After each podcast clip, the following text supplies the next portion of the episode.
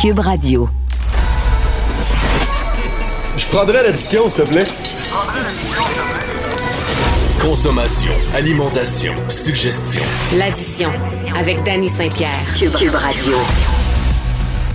On a des nouvelles de la très belle ville de Québec avec mon ami Frédéric Cyr, qui est le directeur culinaire du Château Frontenac. On se souvient que Québec, euh, c'est un peu comme un accordéon de l'ouverture, puis de la fermeture, puis de l'ouverture, puis de la fermeture. On espère que cette fois-ci, c'est la bonne. Euh, J'ai hâte de savoir comment ça se passe chez lui. Bonjour Frédéric, comment ça va? Ça va super bien. Bonjour, Danny. bonjour, bonjour. Euh, comment ça se passe au château, cher ami? Ben écoute, c'est formidable pour nous autres l'ouverture puis le kit c'est vraiment c'est vraiment super le fun. Un petit peu, on est déçus que vous soyez encore en rouge à Montréal là. Ah ben et, nous donc, mais regarde, il faut donner. On sympathise avec vous, mais on dit que c'est juste pour une semaine, puis qu'après ça on va avoir des visiteurs de, de chez vous qui vont venir nous voir aussi. Fait qu'on est super Ben, écoute, on se le souhaite, euh, on vous le souhaite. Là, vous passez en orange. Est-ce que tu repars euh, tes terrasses le 28 ou tu vas attendre euh, de pouvoir ouvrir en dedans en même temps? Non, moi, j'ai pas beaucoup de terrasses avec le vent tout le kit, fait que j'ouvre le, SAM le lundi, le 31 directement. OK. question quiz. La première. Oui. Le personnel, as-tu de la difficulté à trouver ton monde? Ben, parce que j'ai une grosse équipe et qu'on n'est pas rendu à la vitesse où, euh, comment je peux dire, si j'étais à la pleine vitesse d'avant COVID, probablement que j'aurais des j'aurais pas assez de personnel. Mais là, comme on prévoit une réouverture qui va être quand même plus graduelle, ben, moi, je vais être correct en. Je sympathise en ville, ça a l'air être euh, assez difficile. Ben, écoute, moi, je pense que, tu sais, on en parle souvent au micro, hors micro. Euh, on est dans un moment où la réalité va frapper tout le monde d'en face, où on va retrouver euh, des employés qui vont vouloir travailler, mais pas à n'importe quel prix, des entreprises qui vont devoir refaçonner leur service pour être capable d'assurer parce que tout le monde pose des annonces puis les gens répondent pas à l'appel. Euh, les gens veulent plus travailler pour des pinottes.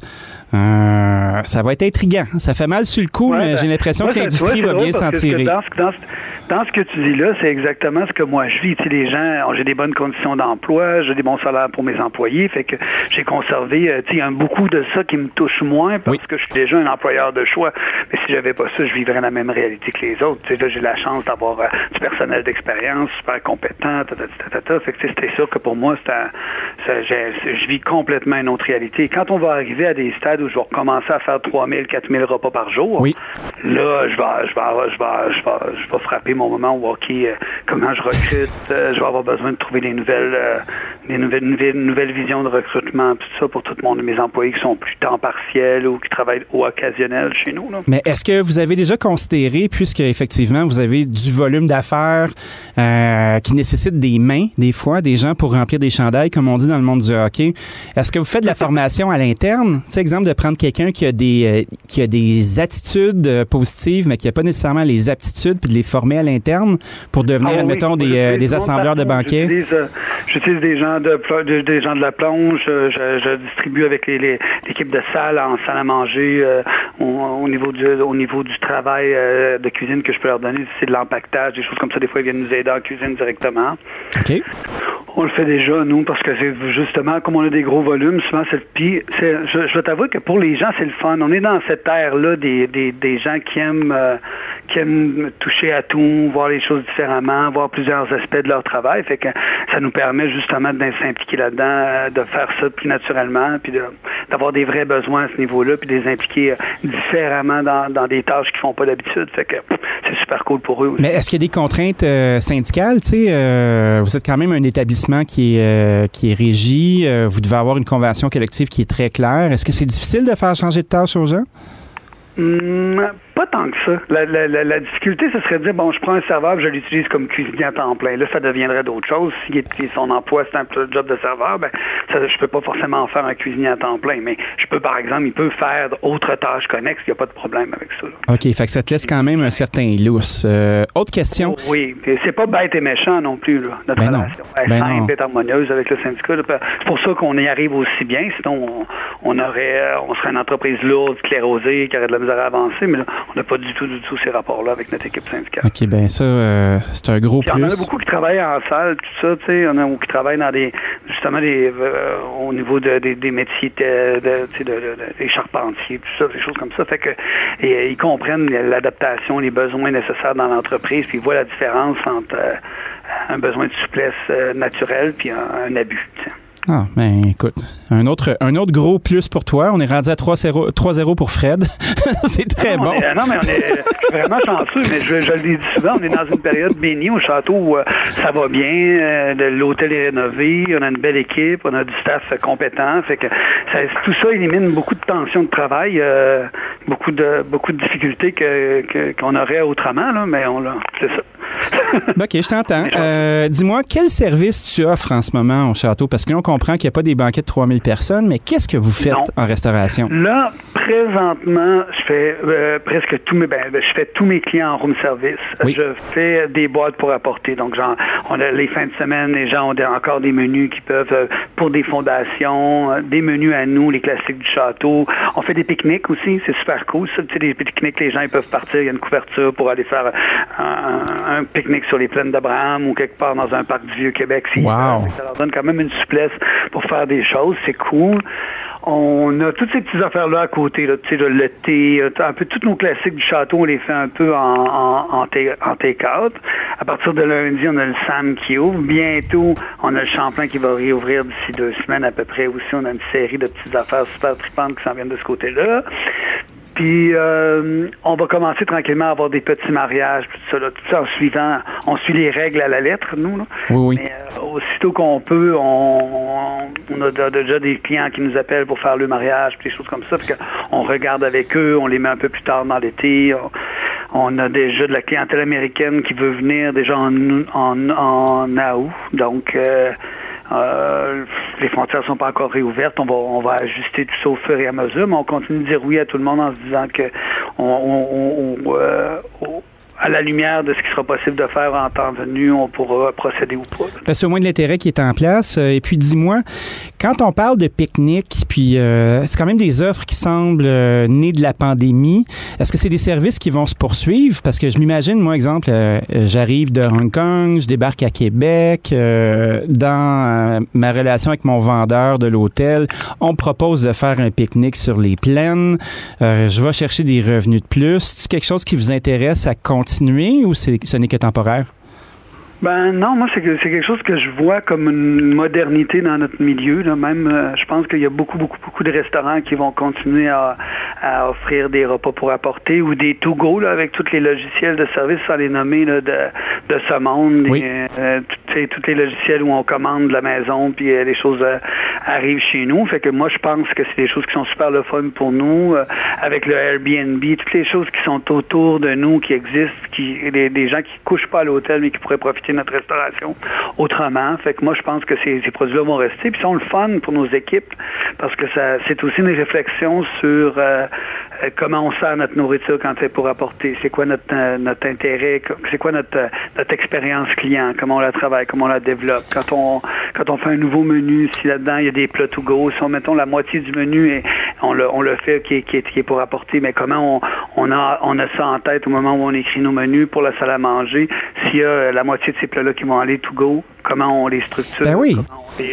on les, fait. fait c'est le fun aussi pour les employés. On est dans toutes sortes de trucs. Ça, ça te fait créer un univers qui est créatif, qui est super vivant, où, où il y a toujours des choses, euh, un, des choses qui compensent les unes pour les autres. Parce que nous, pour nous, l'intérêt, c'est aussi d'avoir des équipes au travail qui sont là tout le temps, avec euh, des gens qui sont pas tout seuls en cuisine, où on est capable d'avoir deux, trois personnes, pour faire des petites équipes, des milieux de travail plus stimulants, plus dynamiques. Oui, puis c'est une euh, stratégie de travail qui est beaucoup, qui est beaucoup axée sur la préparation. Puis tu sais, c'est drôle, hein? parce que des gars qui ont notre âge, tu sais, qu'on est dans une, quarantaine relative, là, on a été formés. Ouais, c'est pas pire, hein? Une quarantaine relative. ça, j'adore ça. On, est, on était, euh, je, te l'offre avec plaisir. On a été formés d'une façon où on est capable de désosser des poulets les yeux fermés. Euh, on est capable de faire tous les poissons. On est des bons techniciens en pâtisserie. On est capable de faire un paquet de trucs. Puis pendant un certain moment donné, j'ai remarqué qu'il y avait beaucoup de ces tâches-là euh, qui étaient peut-être dues au fait qu'à l'époque, dans les restaurants, on coûtait tellement pas cher que tout était fait in-house. Puis là, ben, je voyais que ça se déléguait, se déléguait. Peut-être que le fait de travailler pour emporter, ben, ça crée un nouveau coffre d'outils pour nos plus jeunes. À défaut d'avoir euh, de la boucherie ou d'avoir des matières brutes à transformer, mais tu sais, c'est une autre forme de réflexion. Je trouve que ça a dynamisé le métier d'une certaine façon.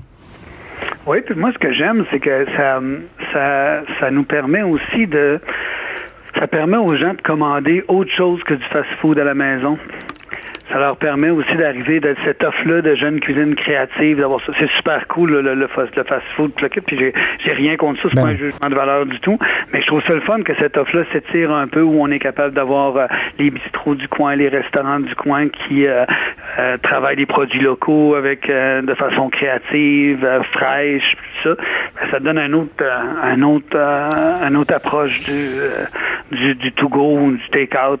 ouais, puis quand tu regardes les charges quand tu regardes les charges, euh, exemple, ce qu'on est capable de, demander pour du pour emporter, ben, veux, veux pas, ça commence à refléter euh, d'être isolé la portion nourriture de l'expérience de restauration. Tu sais, exemple, habituellement, on fait des packages tu vas vendre ton menu, puis c'est pas nécessairement dit que tu offres une chaise, une table, quelqu'un qui va laver ta vaisselle, un serveur qui va porter ton assiette, quelqu'un qui va ramasser tes choses, réchauffer à mesure, attendre que tu aies fini. Tu sais, c'est comme si on était capable de scinder le bout, je t'ai préparé à manger, puis après ça, tout le reste, une autre expérience, puis on voit la différence. Peut-être qu'il y a une partie du futur dans ça aussi, pour être capable d'aller chercher le juste prix pour nos aliments il y, a, un côté naturel à ça maintenant qu'on oublie, tu sais, qu'on les apps, tout, le fait comment ça se facture, comment ça se livre, comment vous savez si vous êtes capable de suivre votre commande en temps réel, vous êtes capable parce que les toutes ces choses-là sont devenues souples, faciles, faciles à utiliser, euh, puis euh, faciles à intégrer dans les entreprises. Fait que ça c'est cool. c'est quelque chose auquel on, on pensait pas avant. Puis c'est un peu pour ça que pour moi, quand tu me demandes si ça va continuer dans le futur, ça serait un peu d'être aveugle que de croire que ça continue pas.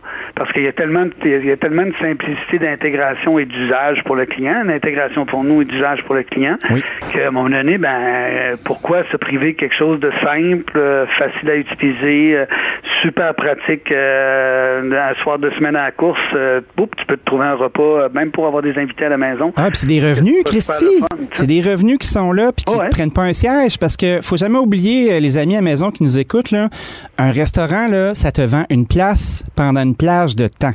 c'est pour ça qu'on prend des réservations pour être capable de renouveler les sièges parce que c'est comme si on faisait deux spectacles dans une soirée. Puis si tu es juste limité à un spectacle au lieu de deux, ben tes revenus sont coupés en deux. Puis quand il y a quelqu'un qui se présente pas, ben là tu perds des fragments de ces revenus-là en plus. Donc c'est pour ça qu'on est capable de moduler. Puis je pense que le fait d'avoir des boîtes pour emporter, puis d'entrer dans ce marché-là, ben ça va, ça va peut-être renforcer la position d'affaires de plusieurs endroits qui seraient fragiles à cause de leur taille. Oui, puis ça leur permet aussi d'avoir des plus grosses équipes en cuisine. Ça facilite le travail. moi, je trouve, en tout cas, pour les équipes de mise en place, les équipes de service, c'est quand les équipes de service ont moins besoin de faire la mise en place parce que y a assez, assez de volume pour créer une petite équipe de, mise en place. Ben, ça, change tout. Une petite équipe de mise en place, tes, employés sont plus confortables dans leur truc, le produit est plus consistant, constant. C'est fun. moi, je trouve en tout cas que ça permet, au lieu d'avoir un gars tout seul qui court comme un, singe. oui, puis qui fait sa vaisselle après, là. Arc c'est le fun d'avoir euh, un, ensemble de personnes qui sont capables de travailler sur le même projet. Fait que ça, d'avoir le même produit vendu euh, à, différentes choses, ça augmente ton volume. Puis l'augmentation du volume me permet ça. Moi, je connais ça bien parce qu'au château, ben évidemment, j'ai un certain volume avec les 600 de chambre, les trois restaurants, le kit, puis les banquets, puis ces choses-là. Mais euh, c'est sûr que pendant la pandémie, on a eu beaucoup, beaucoup de réduction de nos effectifs. Quand on arrive avec ça aujourd'hui, quand tout ça recommence, ben c'est une autre, une autre dynamique. Ah, c'est clair. C'est fun. C'est présent là, c'est quand même, là, on a quand même ce feeling-là de l'été qui arrive, euh, le, déconfinement tranquillement, la vaccination qui va bien. Il y a beaucoup, beaucoup de signes positifs. Je Je veux pas faire mon, mon, mon happy camper pour rien, là, mais je veux dire, je trouve quand même qu'on euh, est devant des signes. Il faudrait être un peu bête et méchant pour croire qu'on n'ira pas de l'avant avec des choses qui sont plus positives. Fait que si les gens manquent un peu de personnel, ben ils vont aussi réduire leurs heures de travail, ils vont faire moins mieux, puis ils vont ils vont le réaligner différemment puis je pense que ça va aussi euh, poser des bonnes questions, puis euh, tout que tout le monde fasse tout, ben, ben peut-être pas nécessaire. C'est le fun d'être un spécialiste dans quelque chose. Tu sais, Il y a pas euh, de qualité de vie, de métier à faire là-dedans, que les restaurants gastronomiques soient plus le soir, qu'ils lâchent un peu les midis, puis que Oui. euh, les équipes soient moins en double, puis en ci, puis en ça. Tout le monde est sur des journées tirées. Peut-être qu'ils vont y trouver leur partie aussi. Fait que, tu sais, moi, je le souhaite à tous mes collègues autour. On a, on a une super belle vibe de communauté, une belle vibe de communauté à, à Québec, là, en- dans la restauration puis en cuisine. Fait que, euh, je trouve ça le fun. Je sens que les gens ils sont heureux. Je sens que tout le monde est content que, ça, que l'été arrive enfin. Puis à Québec, l'été, c'est toujours un peu un miracle. Là. Fait que, oui, l'été, ça dure deux semaines. reprend. On est content. Ça dure deux semaines à Québec l'été. hey Fred, euh, c'est le mot de la fin. Merci infiniment d'avoir pris un moment avec nous. Euh, je te souhaite une bonne réouverture, puis euh, beaucoup de courage. J'ai hâte d'aller visiter le château Matan. Je t'attends, mon ami. Bonne journée à vous tous. À bientôt. Merci, bonne journée. Frédéric Cyr, directeur culinaire du Château Frontenac, avec son jovialisme légendaire. La maison est repartie, puis Québec nous attend, les amis.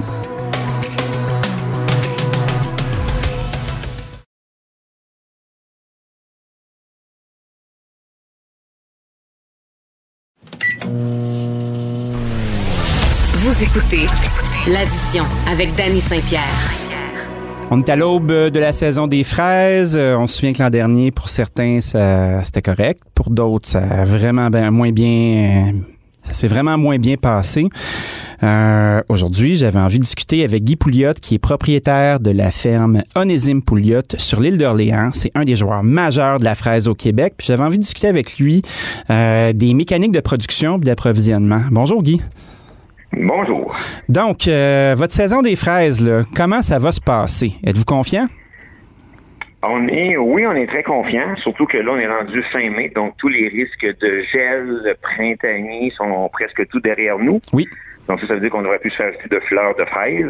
Jusqu'à date, euh, dans la région de Québec, en tout cas, je peux parler de la région de Québec, Oui. euh, on- ça se passe très, très bien.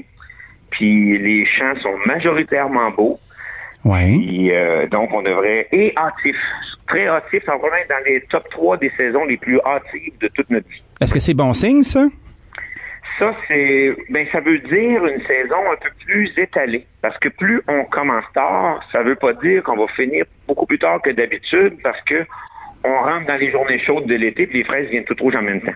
Donc, plus on commence tôt dans des journées plus fraîches, on parle d'une saison un peu plus étirée pour la saison d'été. Est-ce que ça, ça veut dire que ça enlève de la pression sur votre prix? C'est exemple, quand toutes les fraises sont prêtes en même temps, euh, est-ce que vous êtes pogné à domper des fraises des fois? Ça pourrait arriver, ça peut arriver. C'est sûr, ça dépend de d'autres circonstances.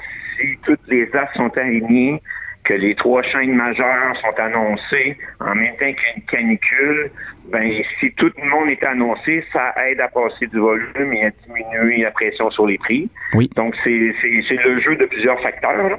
Oui, c'est oui, clair, la nature s'en mêle, c'est officiel. Ouais. C'est ça. Fait que oui, mais tu as raison. Ça met moins. En commençant plus tôt, dans le fond, Oui. tout étant égal par ailleurs, on peut penser que ça met moins de prix, pression sur les prix. OK. Un autre, une autre question euh, quant au prix, euh, puis que je vais explorer avec un ami qui est, qui est épicier dans une bannière. Là.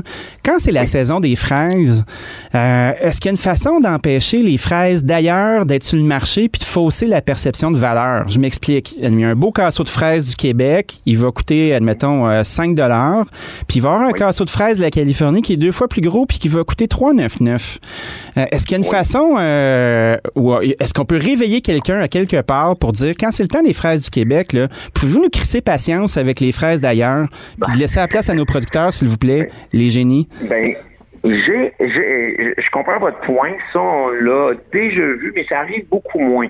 Mais ça arrive encore, puis ça arrive à un moment de l'année ou deux moments de l'année précis, Oui. soit en début de saison et en fin de saison. Quand les producteurs de fraises du Québec ont peu de volume, parce que les, un champ de fraises, c'est, ça donne pas des fruits de manière uniforme dans le temps. Euh, Ça serait le fun. commence- ça- ben, ça serait le fun, oui, ça serait le fun pour gérer la demande. Oui. Mais ça commence tranquillement. Puis à un moment donné, ça fait boum, boum, boum, trois coups de suite, ça est allé sur une semaine, puis ça revient en descendant. Donc, on a vraiment une courbe de production qui monte et qui redescend. Quand que on est au début de la saison, puis qu'on nous sommes avec nos volumes timides, ben oui, il peut y avoir de la fraise américaine en même temps que nos prix, qui seront plus élevés parce qu'on est avec une offre timide aussi. On a peu de volume. Oui. Mais éventuellement, les prix baissent Puis quand les prix baissent, c'est parce qu'on a plus de volume. Et l'américaine n'est plus là normalement parce que les chaînes, je vous dirais, sont très collaborateurs côté fraises. Euh, ils, ils l'attendent. Mais il faut dire que les consommateurs l'attendent aussi. Donc, les gérants de fruits et légumes savent que les consommateurs l'attendent et que eux, ils s'organisent pour la fraise du Québec et peu ou pas de fraises américaines dans leur tablette. Fait que la fraise, c'est une commodité courante et ce qui est important, c'est d'avoir de la fraise dans les étals. Donc, si je comprends bien, en début de saison, plus que la production est plus risquée, leur planogramme est fait d'avance, leurs circulaires sont mhm. imprimés, euh, puis décidés euh, des mois et des mois d'avance aussi, ils s'assurent mhm. d'avoir un, un approvisionnement constant de fraises whatsoever jusqu'à ce que vous arriviez comme producteur. Puis s'il y a une chute, au moins, ils ont du produit pour continuer. C'est ce qui explique exact. Puis la même chose se produit à l'automne. À partir du 20 septembre, les journées deviennent plus froides, les nuits plus fraîches, les fraises tournent moins vite au rouge, nos volumes diminuent. Donc, à un moment donné, eux, ils continuent de nous encourager. Puis souvent, c'est combien tu es capable de m'en livrer? Puis je vais trouver ma différence ailleurs que j'ai besoin. Je vous dis que la collaboration est bonne. OK. Fait dans le fond, les fraises d'ailleurs, ils ne vous volent pas de la business. Ils ne volent, non, ils nous mettent quand même une pression, mais pas à cause des chaînes, je vous dirais. C'est plus au niveau euh, euh, restauration ou transformation de fruits. Ah que ce marché-là est essentiellement, ben, c'est sûr qu'il y a toujours un château Frontenac qui lui a prôné la fraise du Québec, quoi qu'il arrive. Oui. Mais euh, il peut y avoir d'autres restos où ce que quand on c'est pour être euh, transformé dans une tarte aux fraises avec bien du sucre, qu'elle soit de la Californie ou du Québec, il y en a qui peuvent faire le choix de prendre, pas tout le monde, mais ils peuvent faire le choix de prendre la californienne à cause du prix à ce moment-là. Ben oui, mais tu sais, juste la fraise congelée, euh, tu sais, genre à Lasco, là, leurs fraises, là, on sait pas d'où ils viennent. Puis, euh, je m'en sers, moi, de ces fraises-là, hors saison. Si j'ai une thème, là, puis je me fais pogner, puis j'ai envie... Euh, un client me demande, je sais pas, une tarte aux fraises, là, puis j'ai plus de stock de fraises congelées parce que j'ai été un mauvais garçon. C'est sûr que ça existe. C'est vrai qu'une fois qu'elles sont cachées, ces fraises-là, personne ne connaît la provenance. C'est écrit fraise, puis tu peux tricher. C'est ça. Puis Chili, on réussira jamais à compétitionner parce que en même temps, il faut que nos producteurs de fraises vivent avec des conditions environnementales ou sociales, je parle, mettons, des salaires, mm-hmm. imposés par la province. Donc ça, ça veut dire que moi, le salaire que je paye ici, c'est pas le même qu'au Chili ou au Mexique. Ah, c'est clair. Fait que là, en tant que société, on s'est dit dorénavant, il faut protéger l'eau, il faut donner des salaires plus élevés, mais ça, il y a un coût à ça. Fait que les fraises de la transformation viennent du Chili parce que c'est aussi long et cuté que de récolter un panier de fraises. Donc, pour des raisons de main-d'œuvre et de coût, ben, écoute, c'est tellement moins cher au Chili que les fraises congelées viennent majoritairement de là. Est-ce que est-ce qu'il y a des machines pour équeuter? Euh, souvent, quand je discute avec des instances, mettons du MAPAC ou des industriels, on, pense que, on parle que la, l'avenir de l'agriculture puis de l'autonomie alimentaire au Québec passe par l'industrialisation, de spécialiser des, de la machinerie qui donnerait des meilleurs jobs où on ne serait pas dépendant de petits salaires. Est-ce que ça se fait, ça, dans la fraise? Euh, si on parle d'équité, je suis pas spécialiste là-dedans parce que justement la transformation on n'en fait pas, mais il faut vraiment avoir un, genre d'aide récolteuse pour améliorer ton efficacité. Mais de là à dire que ça écute tout seul, je crois pas. Euh, il y a pour, si parle de mécaniser, ben, on sait qu'il y a des projets de robots pour récolter des fruits euh, en serre et aussi en champ, mais ce sont encore des projets à l'étape de, développement. Donc, est-ce qu'on va voir ces robots-là dans deux ans ou dans 15 ans? Ben, ça va aller euh, dépendre de la vitesse de. Je pense que personne qui sait quand ça va arriver, là, mais. Ah c'est ça, c'est ça. des robots du futur, ça va très bien ensemble, C'est comme ben, la science-fiction. Ben c'est ça. Ben ça crée de l'espoir parce que tu sais, on voit comme on sait qu'il y a un robot qui se développe en Floride, mais il récolte la moitié des fruits rouges. Quand il n'échappe un, il n'est pas capable de le récupérer. Euh, fait que, mais tu sais, ramasser la moitié des fruits, c'est pas bon. Là. Ben non, c'est sûr. Tu dire qu'il ramasse la moitié, mais il en reste la moitié encore. Mais ça, euh, euh, vous, admettons, là, avec la main-d'œuvre, tu sais, je, lisais des articles où vous avez déjà analysé un avion à 150 000 pour être capable d'avoir du staff, puis ouais. d'être capable de, de, vous rendre là. C'est des enjeux qui sont hyper importants. Là. Vos champs, ça pousse, c'est l'heure de cueillir, il faut y aller. Ben, Est-ce que vous laissez des fraises dans le champ? L'an passé est un excellent exemple. Je pense que tu parles d'un article du mois d'avril passé, je pense. Oui, on fouille, nous autres, là. On, a de la mémoire. Oui, je vois ça. euh, moi, j'ai un voisin qui a dit un, beau commentaire qui représente bien la situation euh, l'année passée. Il dit, il dit, comme un GPS. Il dit, recalcule en cours. L'année passée, en mars, on a fermé les frontières. Oui. Après ça, un peu plus tard, on les a ouverts. Fait que là, ton recalcule en cours, on commence. Tu dis, ah, je commence à être encouragé, mes travailleurs pourront arriver pour planter. Oui. Mais là, oh, on apprend, un peu, les frontières sont ouvertes. Mais le protocole pour l'accueil de l'arrivée des travailleurs, pour les garder dans des conditions euh, de quarantaine correctes, n'a pas encore été accepté par le gouvernement mexicain. Donc, les frontières sont ouvertes, mais ils ne peuvent pas encore s'en venir. Que là, recalcule en cours. Je suis sûr que j'ai encore mes travailleurs en temps pour planter. Est-ce que je plante toute la moitié ou je plante pas? L'année passée, ça a été ça tout le printemps. Ah. Fait que l'emploi, avant, on disait que nos travailleurs sont importants, mais je vais te dire que l'année passée, on en a pris la mesure en tabarouette. c'est sûr. Mais étiez-vous euh, étiez-vous capable de supporter, euh, de prendre une perte sèche puis de pas planter? Est-ce que vous l'avez considéré? C'est, on ne le souhaitait pas, mais c'était envisageable. Sans travailleurs étrangers, euh, on n'aurait pas pu le faire. Moi, j'ai été chanceux parce que en même temps, on est une agence. Je suis une ferme, on est une agence. Je fais mes travailleurs, le vol dont tu parles, oui. mais pour des fermes amies aussi.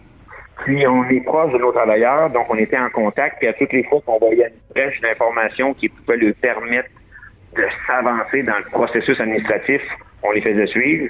Puis l'année passée, moi, j'ai eu un peu plus de travailleurs que d'habitude pour planter. OK? Oui. Donc, euh, j'ai été parmi les chanceux, on va dire. J'ai même pu transférer des travailleurs des fermes voisines qui avaient poursuivi le travailleurs. Donc, avec ça, cette collaboration-là, les fermes ont pu plus ou moins s'organiser l'année passée, mais il fallait qu'ils arrivent euh, parce que ben ces gars-là sont habitués, ils viennent à tous les ans, ils savent dans quel champ aller, ils savent quelle action faire, comment planter, puis tout ça. Il y a une efficacité qui vient avec ça. Là. Ben, il y a de l'expérience aussi, là, parce que là, tu ben peux pas te fier sur une gang d'adolescents qui fument du pot, là, puis qui s'en viennent cueillir six casseaux pour être capable de se faire une paye puis s'en aller après, là. Ça te prend des pros. toi puis moi, là, moi, je plante plus, là, ça quelques années, là. Même toi puis moi, là, on, va arriver dans le champ, là.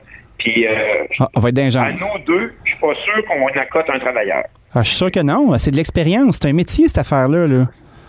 Donc, il fallait qu'ils arrivent l'année passée, sinon on aurait été dans le trou. C'est pour ça que le gouvernement euh, lance des programmes d'amélioration de productivité, des choses comme ça, pour que on peut pas éliminer la main-d'œuvre, mais peut-être en réduire l'importance dans notre euh, sur le total de notre production.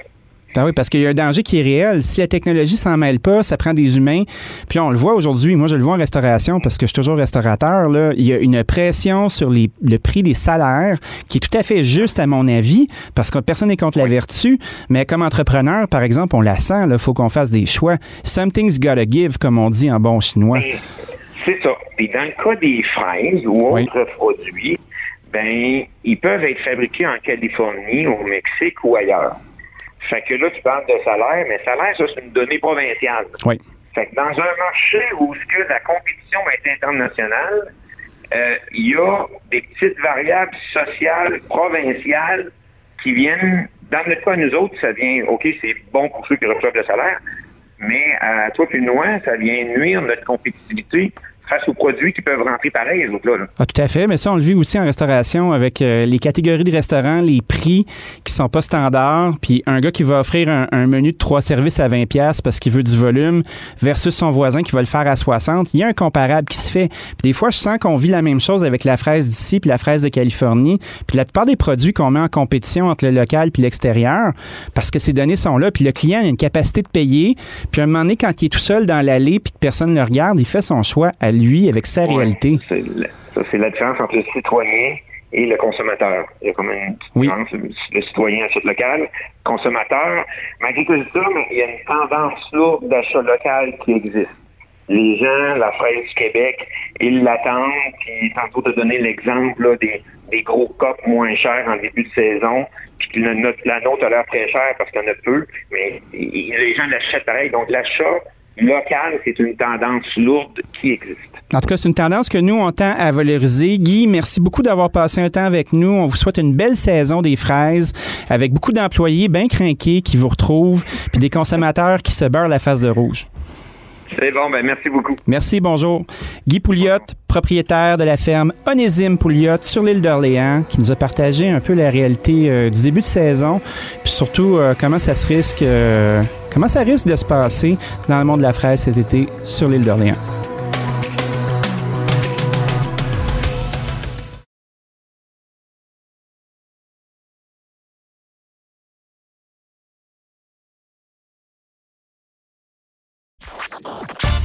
Ajoutez deux, trois passés d'astuces, des conseils d'experts et une bonne portion de discussion avec les acteurs de la nouvelle.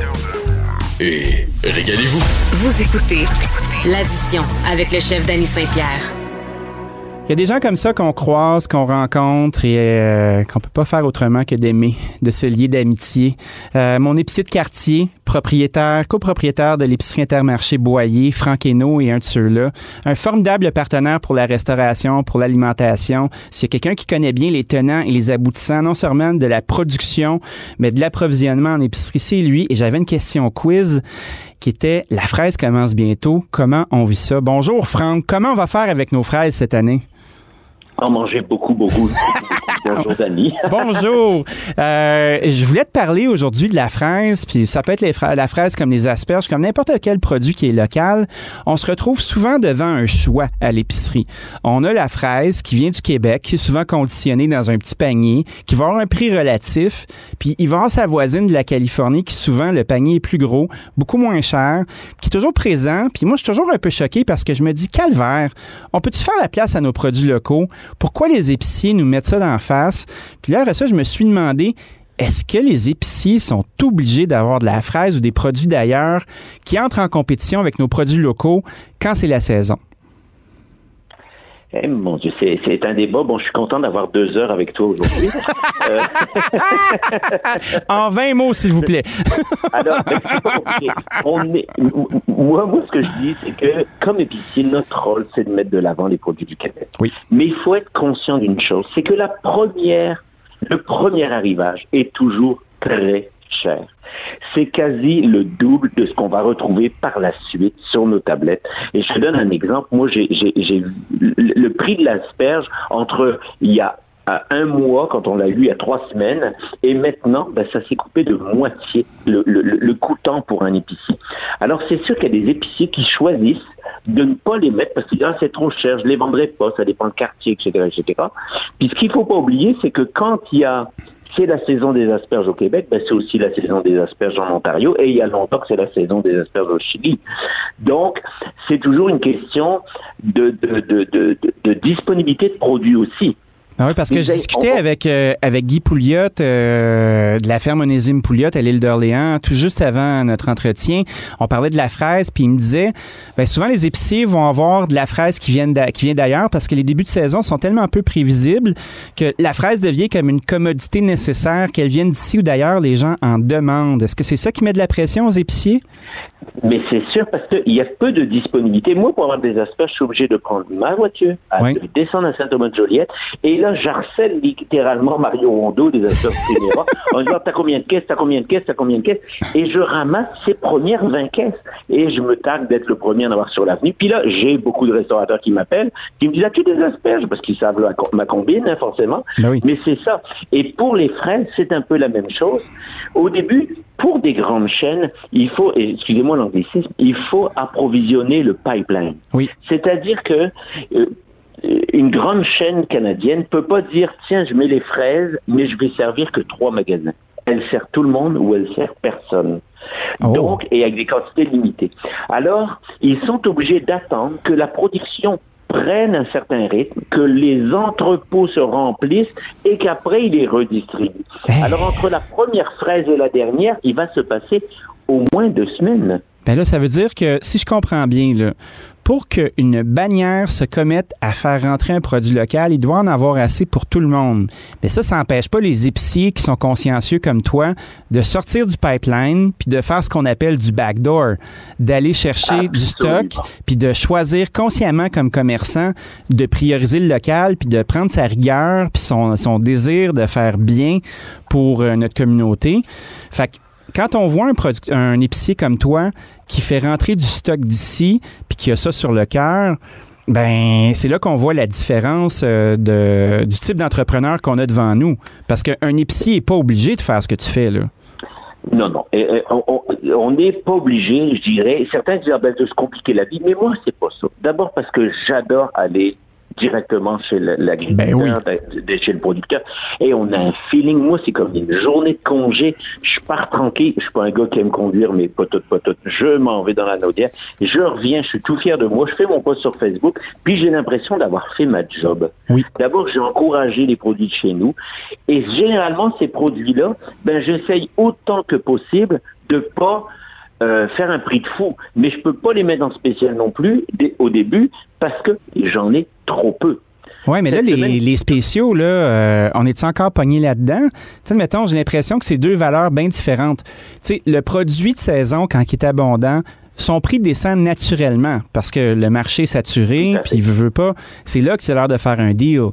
Mais sinon, euh, est-ce que tes clients s'attendent toujours à avoir des spéciaux?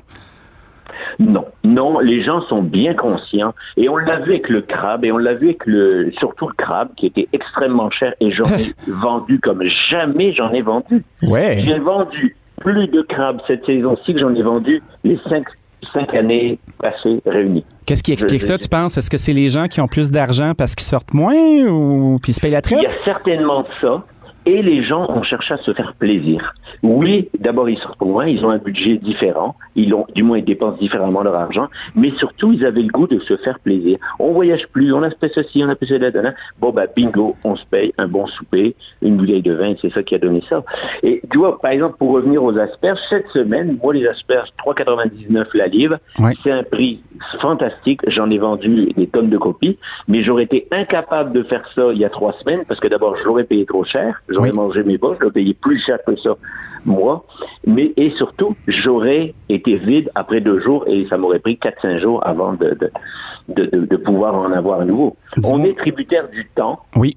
Et peut-être un dernier point avant de passer au deuxième sujet. Il ne faut pas oublier qu'une une, grande bannière fait son info, son, sa circulaire près de trois mois à l'avance. Ben voyons donc. Ça veut dire qu'ils ils sont capables de lire dans le temps comme l'almanach du peuple, eux? Ah ben, ils peuvent décider? en, en, bon anglophone, ils prennent des gains ah oui? Tu te laisses le doigt, le vent va par là, puis ça s'en va comme ça.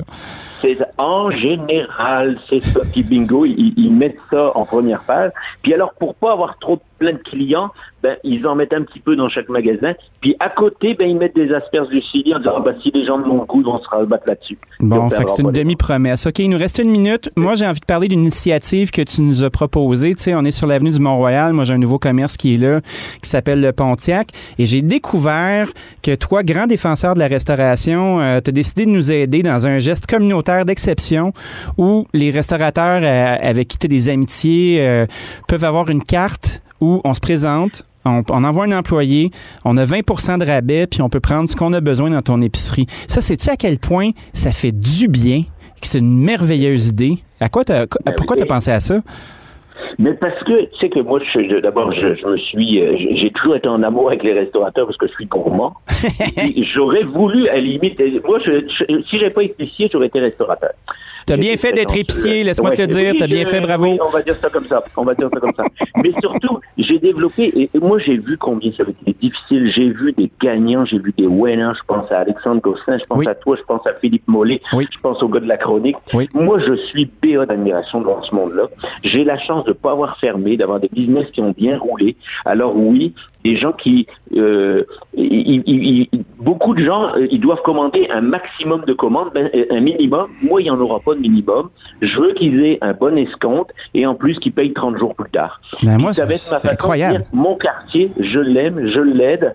Puis, je suis tellement fier que euh, Victoire amène sa terrasse jusqu'à la fromagerie et lui faire ça gratuitement parce que je me dis, si on n'aide pas nos voisins, on n'aidera jamais personne. Franck, merci infiniment pour ton aide. Merci euh, de nous avoir éclairé sur l'approvisionnement local. Je suis un peu moins fâché. Tu sais, je comprends que ça prend euh, du produit coûte que coûte.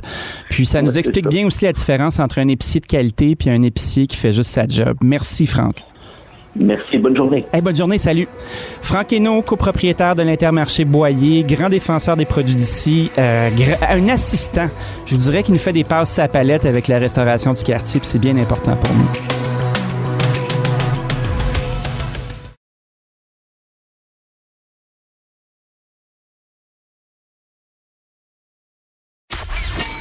Je prendrai l'addition, s'il te plaît. Vous écoutez l'addition avec le chef Danny Saint-Pierre. La journaliste, chroniqueur émérite de la presse, Mère-Claude Lortie, va bientôt euh, passer à l'ouest, partir dans l'Outaouais, devenir euh, rédactrice en chef euh, là-bas. Puis, il y a une passée de flambeau qui se fait. On parle de chroniqueur gastronomique, on parle de critique. avec l'arrivée des, des, médias électroniques, c'est quelque chose qu'on voit de moins en moins, mais il y a quand même une nouvelle garde qui s'installe. Et j'ai au bout du fil Iris Gagnon-Paradis de la presse, que je connais depuis une dizaine d'années, que j'ai vu évoluer, qui est train de pogner à POC puis de pouvoir être notre source de bonnes nouvelles culinaires et urbaines. Salut Iris, comment ça va? Salut Dani, ça va super bien, toi? Ben ça va bien. Écoute, euh, je suis content de te parler parce que effectivement, tu sais, il y a comme une passée de flambeau, puis depuis un petit bout, on te voit faire des articles dans la presse. Tu partages, euh, tu partages euh, ta plume avec Eve Dumas des fois sur ce qui se passe. Il y a des rubriques qui se refaçonnent. Est-ce que vous faites encore des critiques? Est-ce que ça va continuer? Euh, ben, c'est certainement certainement qu'on n'abandonnera pas les critiques, euh, mais présentement, ben, ce qui se passe, c'est que euh, habituellement l'été, on prend toujours une petite pause de, de, nos rubriques régulières. Donc, on va prendre cette ce moment-là pour réfléchir avec mon équipe sur la suite des choses. Euh, parce que moi, bon, je fais, euh, j'étais l'espèce de, de, de, remplaçante de Marc-Claude une fois par mois. Là, ben donc, oui. elle faisait euh, trois critiques par mois. Moi, j'en faisais une, donc depuis quelques années.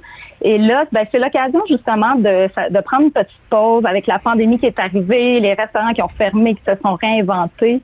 Tout ça pour vraiment voir où on veut emmener la chronique culinaire, la critique gastronomique dans la presse pour les années à venir. Donc, euh, ouais, on prend l'été pour réfléchir. Parce que c'est quand même touché. Tu sais, pendant un bon bout de temps, là, moi, je me rappelle de Ruth Reichel euh, du New York Times, qui est, devenue ensuite éditrice du Gourmet. Tu sais, on parle de ça il y a peut-être une vingtaine d'années. Quand elle était dans son heyday de critique, là, elle se déguisait. On savait pas qui était qui. Leslie Chesterman, c'est la même chose au départ. Tu sais, Madame Keller, euh, ben, était dure à manquer, Madame Keller, là, mais tu sais, quand elle est rentrée dans un resto, tout le monde tremblait. Notre consommation de médias était plus homogène aussi. Il y avait moins de sources information. Fait que quand la critique sortait, elle pouvait te construire ou elle pouvait te détruire.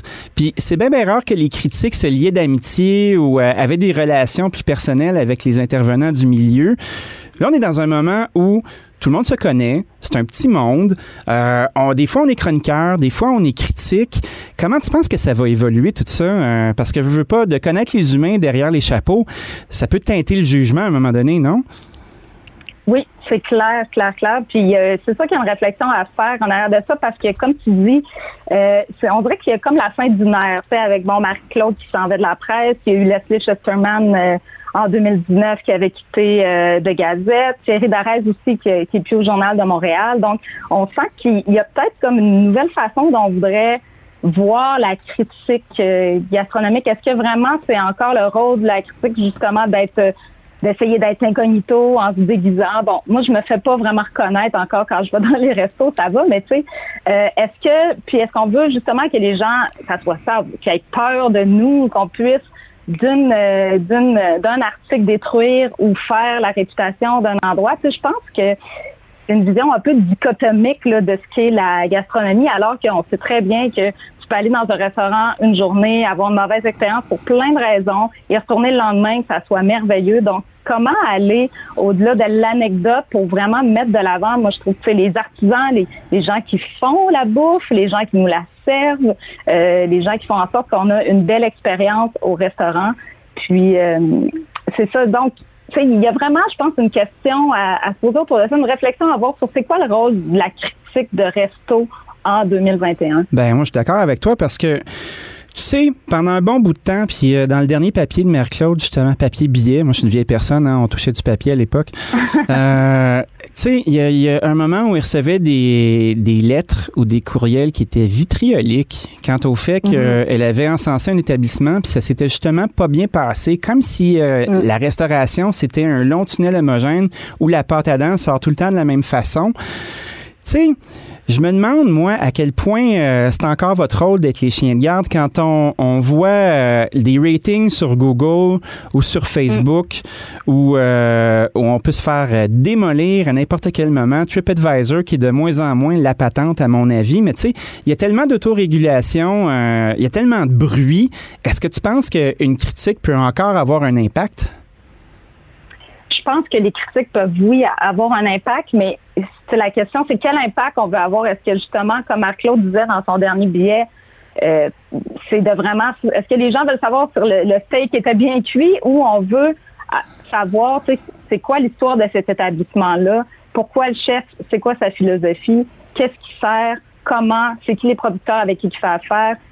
donc, je pense que oui, mais moi, je sais qu'on a quand même un impact à la presse quand je parle de Énormément. restaurants, que, que ça soit en forme de critique ou dans notre rubrique qu'on a depuis quelques années qui s'appelle À la carte, qu'on a mis en place justement pour parler de ce qui se passait, de l'effervescence du milieu de la restauration montréalaise surtout, sans nécessairement être dans une forme de critique, mais évidemment, il y a une forme de choix.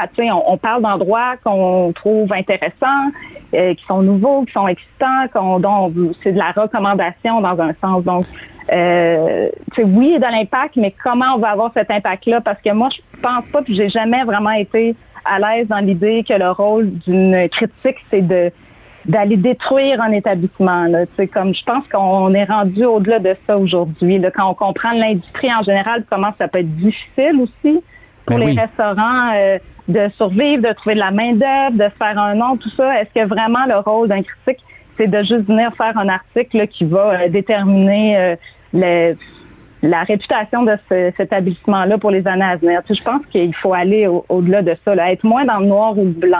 Ben, c'est drôle, hein, parce que j'ai une dualité, moi, avec le rôle du critique. Tu sais, moi, j'ai toujours accueilli mm. la critique dans la mesure où je trouvais que c'était un marqueur du temps. Puis c'était un, mm une analyse de compétences de mes établissements. Parce que, tu sais, moi, ça fait quand même depuis 2001 là, que je porte un chapeau de chef, puis que je suis assujetti à ces résultats-là, bons ou mauvais. J'ai connu les deux époques. Euh, j'ai été quand même assez chanceux euh, dans la mesure où euh, je me suis jamais fait péter ou ramasser violemment. Mais je trouvais ça important puis intéressant d'être capable comme chef d'analyser une critique. Puis, tu sais, mettons, si on me dit, ben, ton poisson, euh, il était trop cuit ou c'est sorti froid ou, tu sais, comme on n'est pas en train de peler chaque carotte là, comme chef de cuisine. Tu as quand même une mhm. équipe. Puis je trouvais que c'était un, un bon marqueur pour être capable de faire de l'amélioration. Mais par contre, quand on fait un quand on fait une espèce d'analyse avec le cinéma québécois, pendant longtemps, on pouvait pas planter des films québécois, que ce soit un navet ou que ce soit un chef-d'œuvre. Tu sais, il y avait une espèce de non-dit dans le milieu qui disait Hey, c'est tellement c'est tough, on se bat contre les Américains, on touche pas à ça. Mm. Est-ce que tu sens qu'on est dans un moment aujourd'hui où la restauration s'est tellement fait ramasser qu'on pourra plus jamais rien dire de négatif? Ouais, ben, je pense qu'il faut faire attention pas non plus tomber dans la condescendance, euh, parce qu'on s'entend, il y en a beaucoup, énormément de restaurants à Montréal, puis il y a peut-être des endroits qui sont moins intéressants que d'autres, tu sais, euh, donc, tu oui, je pense que c'est important d'avoir ce regard-là critique quand même sur ce qui nous est offert dans les tables montréalaises, dans les tables québécoises. Euh, mais comme tu disais, il y a, il y a aussi, tu sais, maintenant avec les médias électroniques, les réseaux sociaux, tu sais, le, tribunal populaire est là. Ben oui. Tu veux savoir si un restaurant eh bien, tu vas sur Google, tu vas voir les avis Facebook si le restaurant permet de les afficher. Oui. Euh, donc, Chose que moi, je fais pas, bien honnêtement. Là, je veux rien savoir de ça. Moi, le tribunal populaire, là, mm-hmm. ils peuvent tout aller se faire foutre, bien honnêtement. c'est comme euh, n'importe qui, puis n'importe quand, puis n'importe comment. Ton voisin t'aime pas, euh, il te met une étoile. Tu sais, c'est mm-hmm. louche, là. Oui, vraiment. Donc, ça aussi, ça a euh, vraiment ses, défauts, cette, cette, forme de, de rating-là avec les, les étoiles euh, qu'on peut retrouver sur les médias sociaux ou dans les médias électroniques. Mais je pense que euh, en tant que spécialiste du, du domaine et tout ça, oui, il, y a il faut avoir un regard critique, puis de dire qu'on peut plus rien dire, là, c'est, je veux dire, à un moment donné, ça n'a plus de bon sens, là. On va je trouve ça important qu'on puisse le dire. Moi, euh, oui. tu sais, vous êtes quand même euh, un regard qui est, qui est objectif, puis vous avez une compétence, puis tu sais, c'est, ce que je pense qu'il faut mettre en lumière chez vous, puis qu'on le voit, là, tu sais, vous êtes des gens qui consomment de la restauration, vous êtes à l'affût des tendances, vous utilisez les médias électroniques pour savoir qui fait quelque chose d'intéressant, mm-hmm. vous décidez en comité d'y aller, puis c'est un peu comme tester, dans le fond. Hein. On en parle parce que c'est bien. Ben, il y a quelque chose, moi, là-dedans, qui, me parle beaucoup. C'est euh, de, choisir les endroits dont on parle parce que, justement, en, faisant nous-mêmes notre sélection, parce qu'on sait que c'est intéressant. Est-ce que l'endroit est parfait? Non. Il n'y a rien de parfait dans ce beau monde, mais de, parler dans l'endroit parce qu'il est intéressant, il est excitant, que les, les chefs, les cuisiniers, les sommeliers, les serveurs font des trucs bien je pense que justement d'avoir cette espèce de, de sélection-là, que qu'on présélectionne ce dont on parle, pas seulement aller parler, bon, ah ça, ça vient d'ouvrir, on va faire une critique, c'est pas bon, on les plante. Tu sais, je pense que il, faut comme faire le, l'espèce de tri à l'avance pour décider, nous, qu'est-ce qu'on met de l'avant dans, dans le journal, de quoi on a envie de parler. Est-ce qu'on a envie d'être dans le négatif ou dans le positif aussi? Ben, je te comprends. c'est comme c'est un peu de prendre. Vous êtes tellement partie prenante de l'écosystème aussi là, parce qu'il y a les artisans, il y a les tenanciers, puis après ça, ben, il y a les gens qui parlent, puis les gens qui sont mm-hmm. capables de jeter un regard. Tu sais, moi, je considère que votre rapport, il est, il est tellement essentiel parce que il y a rien comme quelqu'un d'autre qui dit que tu fais bien. Quand ça va mal, ça va mal, puis on le mérite là.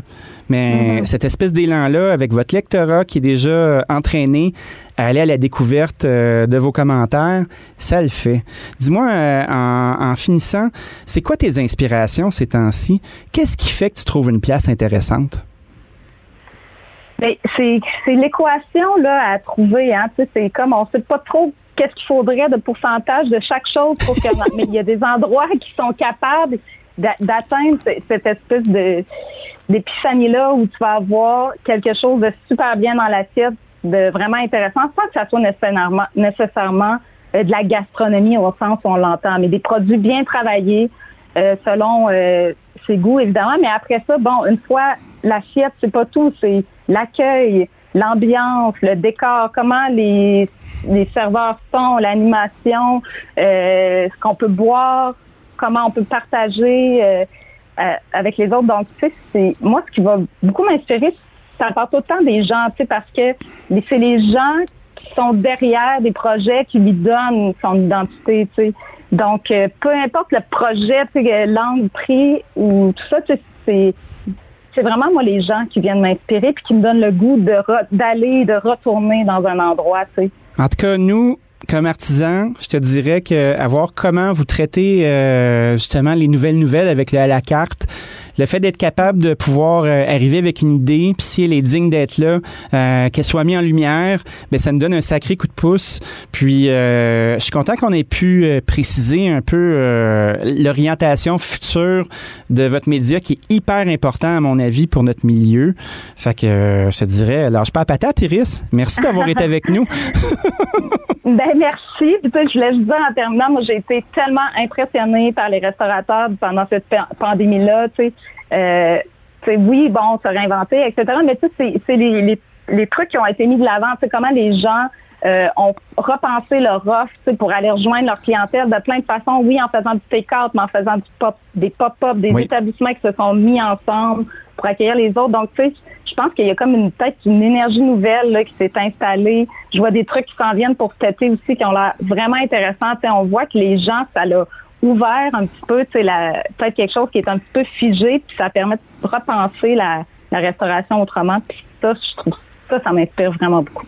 Ben, en tout cas, moi aussi, ça m'inspire. Puis euh, je nous souhaite de belles années devant nous. Merci, Iris. Je te souhaite une belle journée. Merci. Merci, Danny. Bye. bye. Iris Gagnon Paradis, qui est euh, en train de chauffer le bateau gastronomique de la presse. Euh, on voit un peu les orientations qu'ils vont avoir devant nous. je trouve ça bien inspirant. puis je trouve qu'on va être en de bonnes mains. Cube Radio.